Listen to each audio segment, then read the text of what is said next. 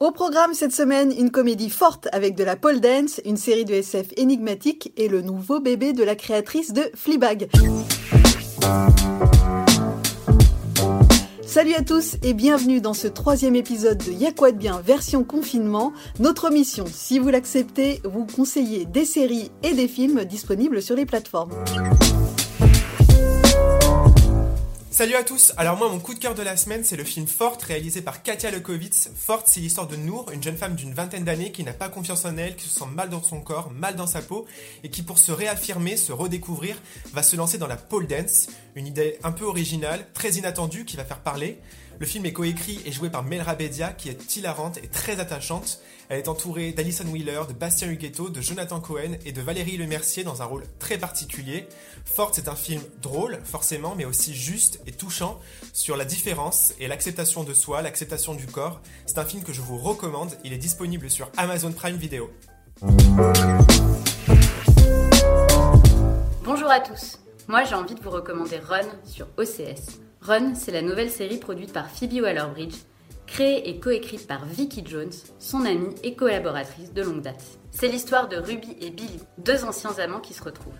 15 ans auparavant, ils ont fait un pacte. Si l'un d'eux envoie Run par SMS, ils s'engagent à tout quitter ensemble. Avec Run, on embarque donc avec deux acteurs qu'on adore, Merritt Weaver et Domhnall Gleeson, dans une course effrénée, rythmée par les dynamiques changeantes entre deux personnages aussi attachants que mystérieux, des dialogues toujours tentés d'humour noir et une écriture résolument féministe. Salut à tous, euh, moi je vais vous recommander la série Tales from the Loop qui est disponible sur Amazon Prime Video. Alors c'est une série de science-fiction euh, uniquement basée sur l'émotion. Euh, elle est absolument sublime visuellement et bouleversante sur le fond, sur la condition humaine.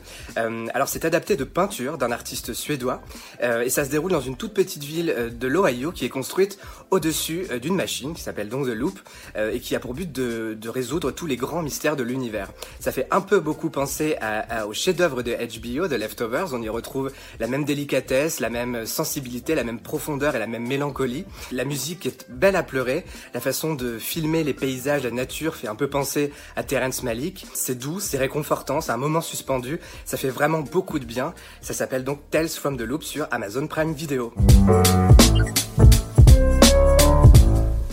Merci à tous les trois pour vos conseils. À mon tour de vous faire une reco rapide. Ça s'appelle Feel Good. C'est une série en six épisodes sur Netflix. C'est une romance LGBT qui parle aussi et surtout d'addiction. On y retrouve à son cœur Mae Martin, qui est une stand-upeuse originaire du Canada. Et pour moi, c'est une révélation. Elle est drôle. Son jeu est sincère. L'histoire de cette série est sincère aussi. Voilà pourquoi je vous la conseille. Et parmi les seconds rôles, on retrouve une certaine Lisa Kudrow qu'on avait adorée dans Friends, évidemment, dans le rôle de Phoebe. Feel Good sur Netflix, c'est actuellement disponible. Et quant à nous, on vous dit rendez-vous très bientôt pour un nouveau numéro de Y'a quoi de bien version confinement. Et d'ici là, restez chez vous. Salut